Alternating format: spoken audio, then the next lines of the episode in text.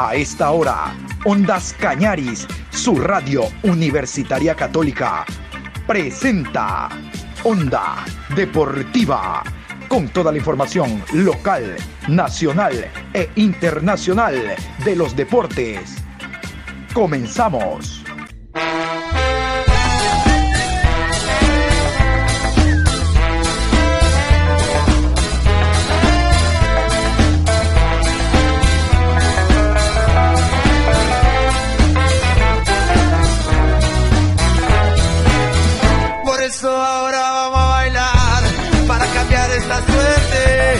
Sabemos gambetear para ausentar la muerte. Vamos a bailar para cambiar esta suerte. Si sabemos gambetear para ausentar la muerte. Hola, ¿qué tal Juan Pablo? ¿Cómo está usted? Aquí estamos nosotros iniciando esta semana, este nuevo mes, hoy lunes 4 de octubre programa 821 a lo largo del día. Como ustedes saben, esta semana comienza ya la jornada triple de la eliminatoria suramericana rumbo al Mundial. El próximo día jueves, Ecuador ante Bolivia. Hoy vamos a estar hablando de lo que ha sido la fecha hasta el momento. Recordar que se cierra hoy a las 19 con el partido entre Delfín y el conjunto del Manta. Se cierra la fecha número 9. Pero como les decía, vamos a hablar algo de la selección boliviana. Selección boliviana que llegará el día de mañana. Vamos a continuación con el itinerario. Vamos a escuchar lo que hacen los hermanos bolivianos antes de su arribo a Ecuador. Martes 5 de octubre, 9 de la mañana, entrenamiento en la Academia Taguiche Aguilera en Santa Cruz. Salida para Guayaquil, 14 horas con 30. Arribo, 18 horas con 25 minutos. Miércoles 6 de octubre, 9 y 30 de la mañana, entrenamiento en el estadio George Capwell. Reconocimiento de la cancha a las 19 horas con 30, estadio Banco Pichincha. Jueves 7 de octubre, partido ante Ecuador, 19 con 30. Viernes 8 de octubre, salida, retorno para Bolivia. Vamos a continuación con este despacho que nos llega desde Bolivia sobre la situación sanitaria de la selección boliviana. Un jugador con COVID que lo deja al margen de estar presente en esta jornada triple de la eliminatoria. Nuevamente casos de COVID-19 dentro de la concentración de la Selección Nacional de Fútbol. Un positivo altera la normalidad y la tranquilidad del equipo nacional de fútbol a solos días de enfrentarse a Ecuador. Nuevamente, el COVID-19 prende las alertas en la selección boliviana. El presidente federativo, respaldado en el informe médico, confirma un caso positivo en la verde. Cumpliendo los protocolos de bioseguridad, se han hecho los, controles correspondientes, ha dado, eh, se ha presentado un positivo eh, se ha aislado y se está también solicitando una prueba adicional. Se redoblan las medidas sanitarias, días del cotejo con Ecuador. Jugador, jugador. No puedo, no puedo dar nombre porque no estoy autorizado en este momento por el jugador. Lo importante es que estamos cumpliendo todos los, eh, eh, protocolos de bioseguridad para no tener complicaciones y que cuando salgamos pues, en delegación no, se nos presente un mes positivo.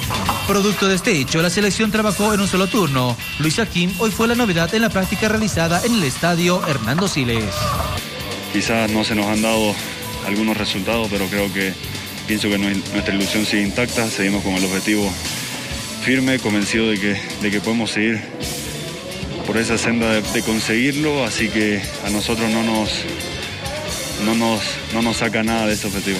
El día de ayer domingo arribó a Santa Cruz parte de la delegación de la selección boliviana. Digo parte porque César Farías convocó a 52 jugadores.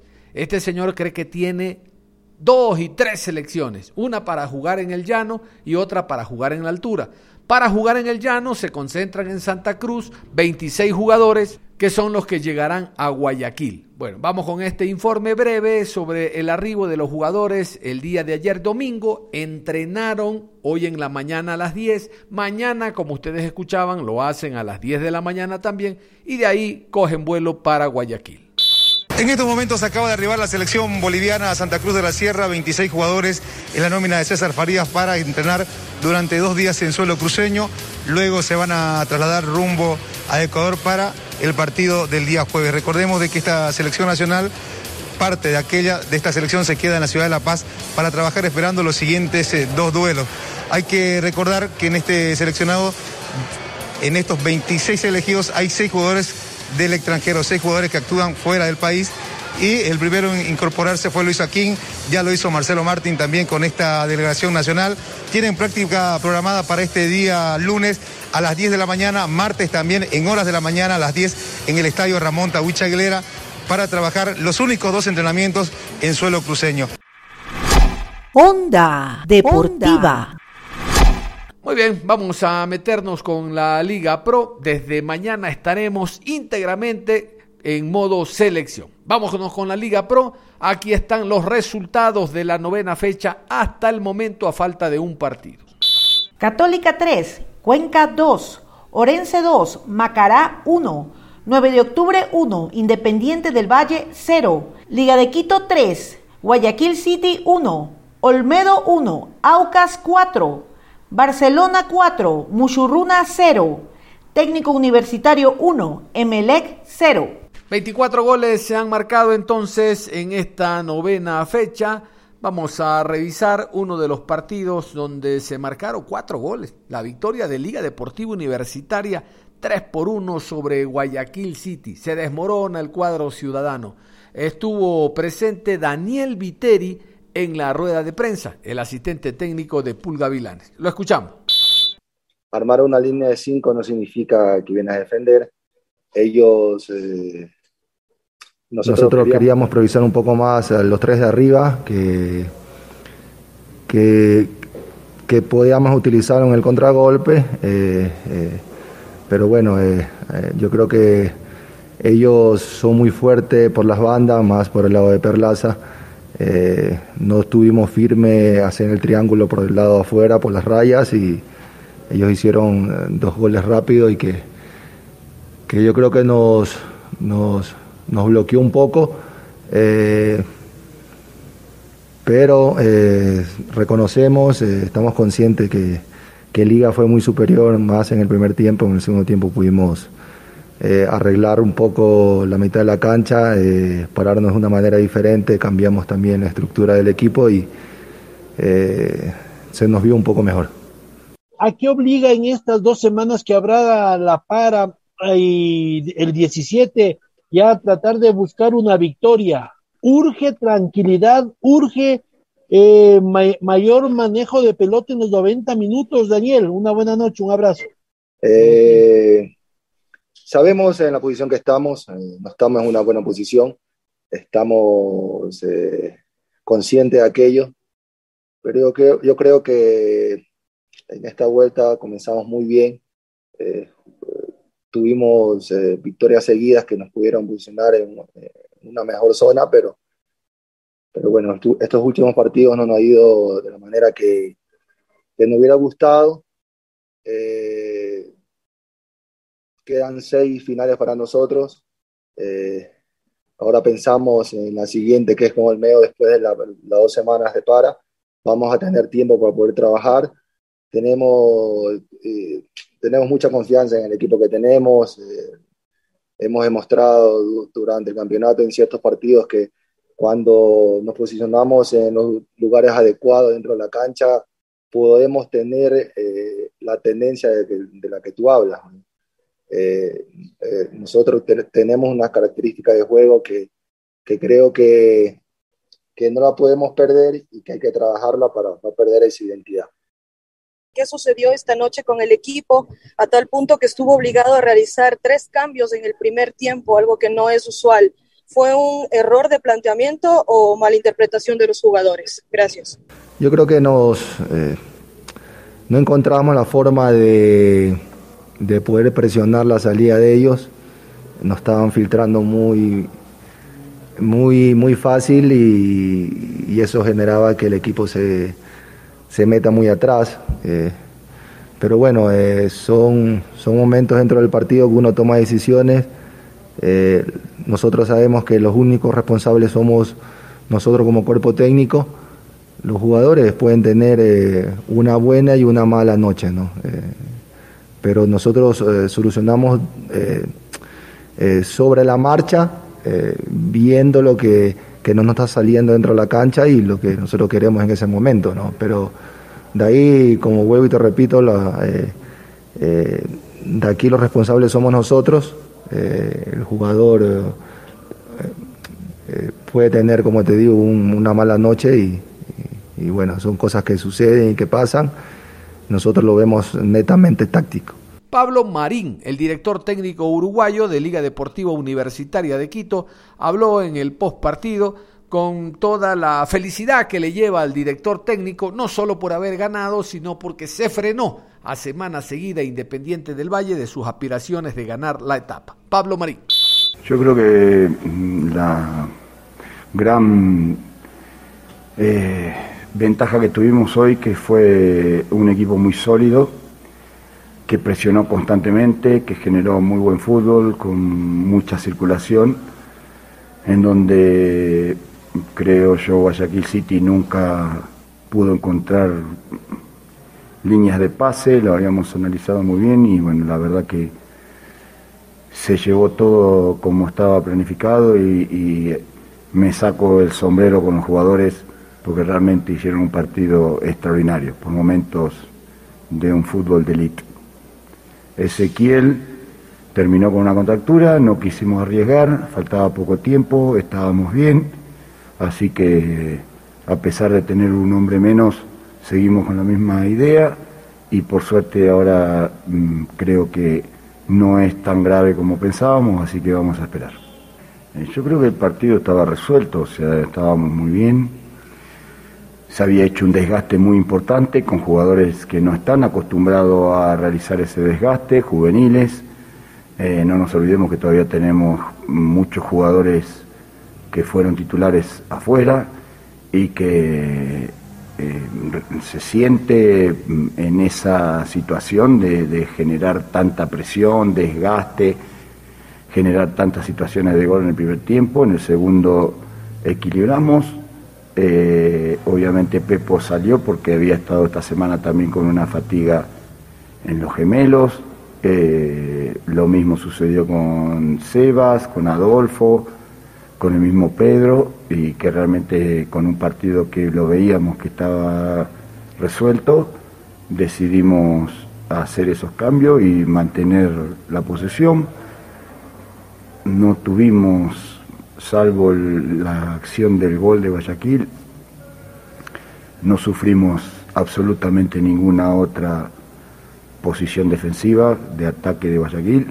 Creo que controlamos muy bien, muy inteligentemente y que nos dio estos tres puntos que nos dejan de cara a pelear la etapa como pensábamos siempre. Nosotros vamos a seguir la línea que venimos, estas dos semanas aprovechar para trabajar y recuperar a los jugadores que todavía eh, no están al 100% y ya enfocarnos en, en Macará.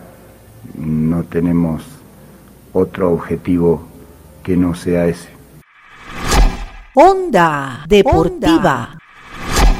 Y en el tramo final de la programación vamos a hablar de uno de, lo, de las victorias sufridas que hubo en esta fecha la victoria de Orense 2 por 1 sobre el conjunto de El Macará. Se puso en ventaja el cuadro machaleño por la vía del penal, 40 segundos y ya anotaba, pero como van a escuchar ustedes más adelante al técnico Andrés García, eh, no supieron manejar esta ventaja, empató el conjunto de eh, Macará y en el segundo tiempo, sobre la hora prácticamente en el minuto 44, a través de Exxon Montaño, el cuadro de Machala, el cuadro de Orense, se lleva esta victoria. Vamos a iniciar las ruedas de prensa con el técnico ecuatoriano Paul Vélez, el técnico del Macará, con presencia de Ondas Cañaris. Vamos a dar inicio con nuestro primer invitado, el señor John Hidrodo. Adelante, John. Ah, ¿Qué tal, profesor? ¿Cómo le va? Eh, saludos cordiales, lamentando la forma como se le escapan los puntos el día de hoy. Por favor, nos puede contar eh, cómo replanteó usted, evidentemente en la semana usted tiene una idea, pero ese gol templanero obligó a replantear, y asimismo, cómo replanteó después de la expulsión del jugador suyo, porque usted había hecho el equipo más ofensivo. Saludos, profesor, y feliz retorno hasta Pato. Bueno, creo que, a ver, en el cambio que nosotros realizamos en el partido mismo eh, fue ya después del penal, eh, tratando de, formar una línea de tres, tanto con, con Andy, con Smith y Cortado, eh, para tener algo más ofensivo y, a lo mejor poder eh, empatar el partido.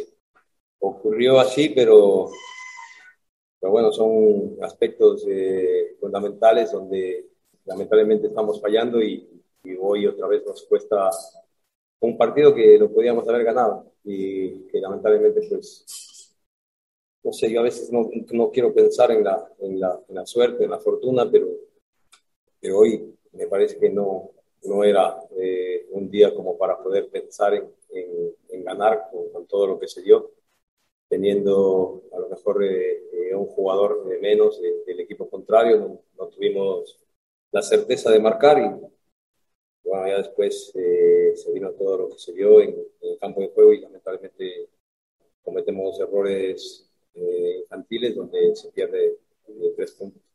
Profe, eh, ¿cree usted que le faltó un poco más de, no sé, poder ofensivo al, verse con un hombre de más alguna parte del partido? Y otra cosa, se le está escapando, bueno, usted se acostumbró ya a llevar a Macará a torneos internacionales. Este año ya, hoy salió justamente de, los ocho que, de las ocho posiciones que entregan torneo internacional. ¿Cree que se le está escapando porque ha resignado muchos puntos ya en seguidilla? Gracias.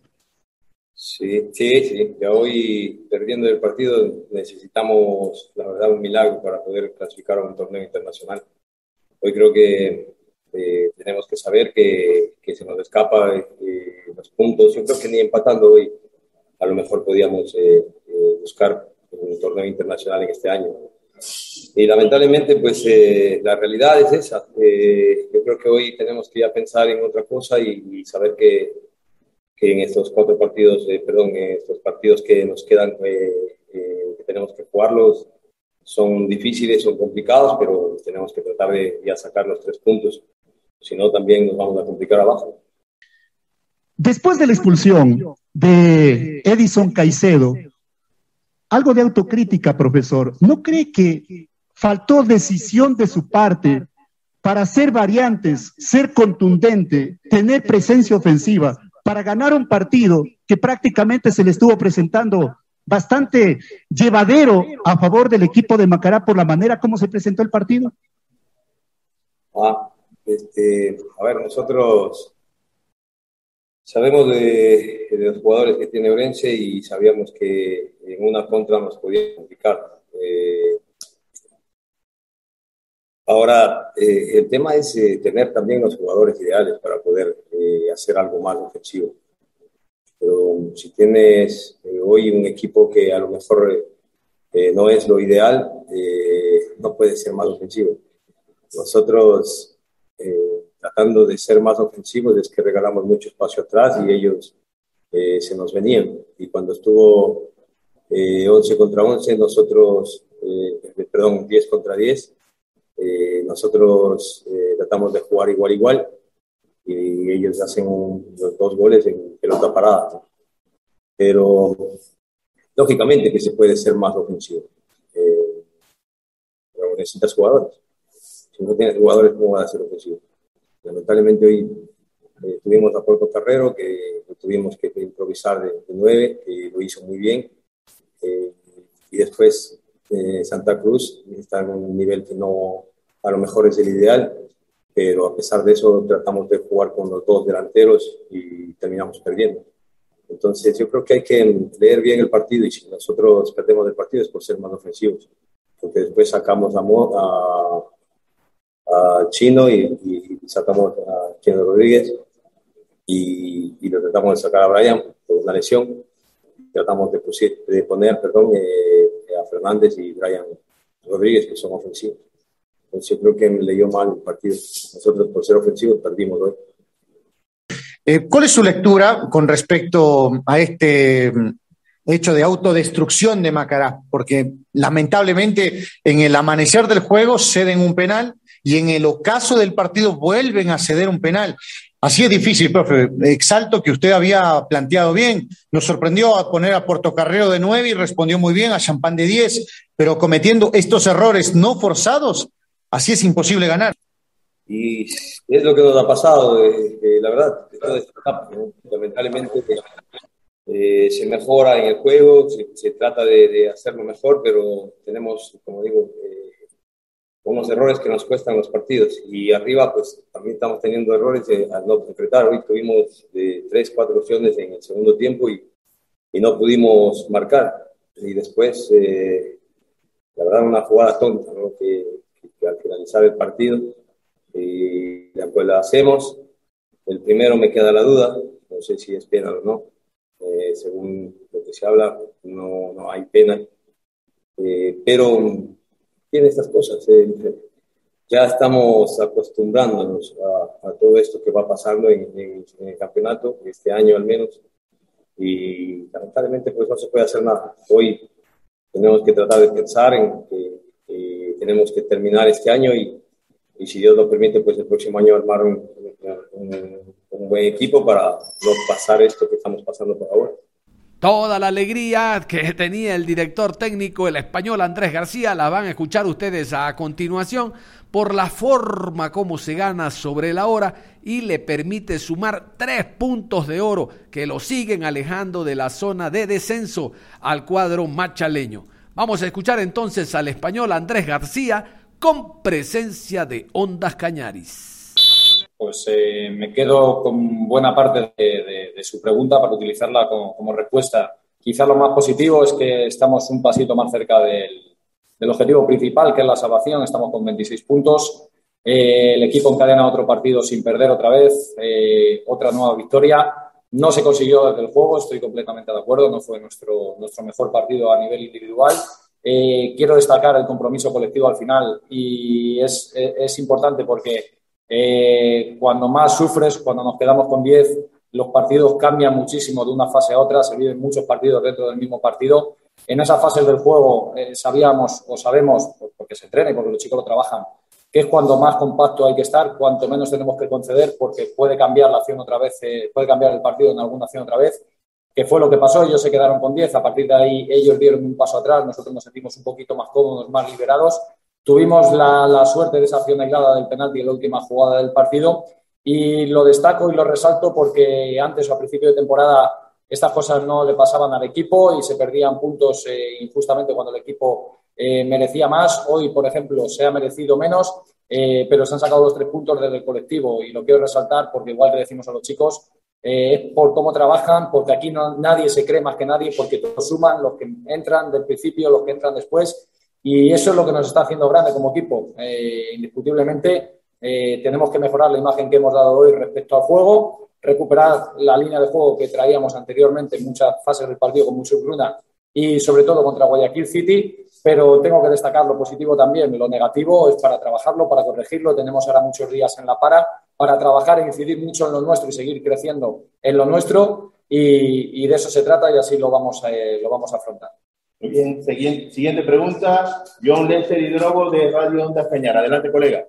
Gracias, Leonardo. Profe, ¿cómo le va? Qué gusto saludarlo, felicitarlo por la victoria, que total es lo más importante. Se ganó sobre la hora y a estas victorias se disfrutan más. Profe, la pregunta primero, ¿qué sensación tuvo usted que iniciando el partido se encuentren con esta ventaja, con el lanzamiento penal?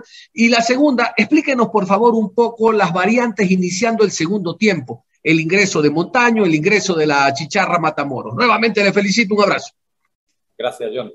Bueno, eh, yo creo que somos el único equipo del mundo que le viene mal marcar en el primer minuto de partido, porque ya nos pasó contra Independiente y nos ha pasado hoy, que la adelantamos tan pronto, quizá el equipo perdió el ritmo del partido. Es cierto que lo perdimos a partir del minuto 15, que no interpretamos bien cuándo jugar hacia adelante, cuándo tener esa pausa con el balón y queríamos jugarlo todo horizontal y, y para atrás, las variantes que metimos en la segunda parte con la entrada de, con la entrada de Edson y con la entrada de, de la Chicharra por Nico y por, por, Nico y por Murialdo, lo primero, la Chicharra, era para dejar una referencia muy posicional, como es Edison Caicedo, para estar cerca de sus segundas acciones cuando nos jugasen eh, directos, para meter un futbolista en el eje de las acciones, que había fases o, hubo fases en la primera parte en las que cuando estábamos atacando en campo rival jugábamos con, los, con medio centro interior muy lateralizado y con el otro interior prácticamente caía por fuera y no estábamos bien compensados para giros de juego y para pérdida. Y por eso metimos ahí a Caicedo con Matamoros de interior muy móvil y muy libre porque a Matamoros, eh, a la chicharra hay que darle muchísima libertad porque si le das libertad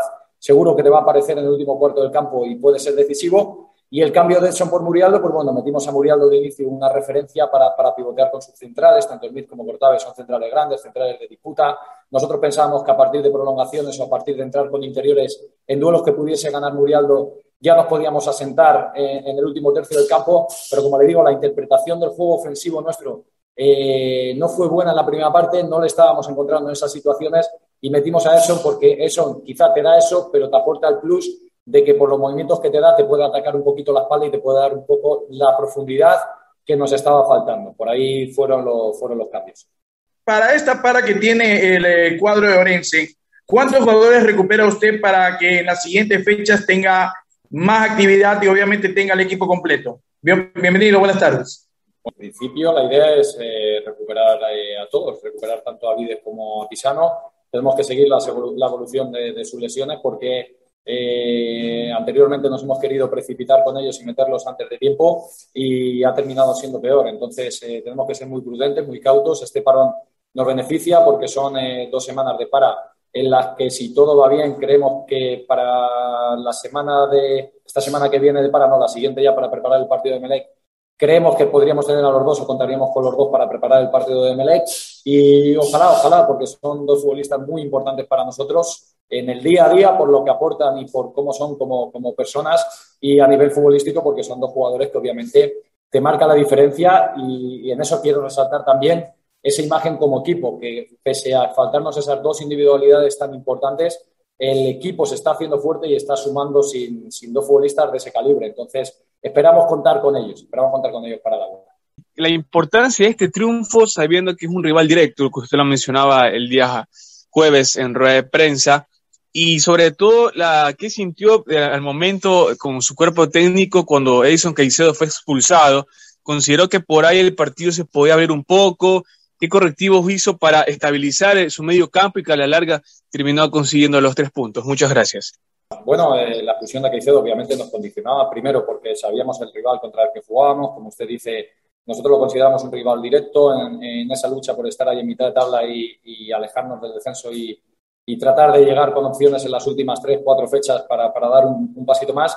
La expulsión de Edison Caicedo cuando juega contra un rival así obviamente te condiciona y ya perdíamos un jugador por dentro que precisamente habíamos metido a Edison Caicedo de mediocentro posicional para estar equilibrado, para que no saltase a presión, para estar cerca de segundas acciones. Nos estaba costando defender con cinco por dentro, con cuatro y un jugador menos entendíamos que nos iba a costar bastante más. Entonces, eh, a partir de ahí seguíamos manteniendo el doble pivote con, con Matamoros y con, con Matamoros y con Asís, y sí que metimos a, a Wilmer Godoy, que es un perfil de medio centro, te lo puede hacer de interior, te lo puede hacer por fuera, primero para que llegase a las ayudas por fuera para las situaciones de 2 para 1 contra Ganga, que nos están buscando ahí situaciones de 2 para 1, y por otro lado para jugar con la línea de 4 muy junta en amplitud, para que no nos encontrasen esos pases dentro. El trabajo que queríamos hacer con 5, terminar de hacerlo con 4, con, a, a, través más de, de, del músculo de, de, Godoy, que es de esfuerzos amplios, que a nivel numérico que habíamos, eh, que habíamos perdido un jugador. Nuestra idea, al final, como le digo, es que los partidos son muy largos, sabíamos que puede pasar cualquier cosa, porque en la primera parte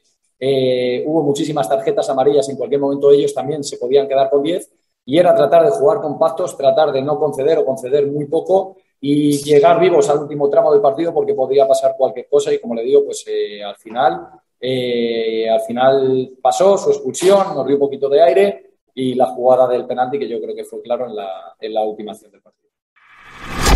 Onda Deportiva. No hay tiempo para más. Continúen en sintonía de Ondas Cañaris. Si sabemos para la muerte.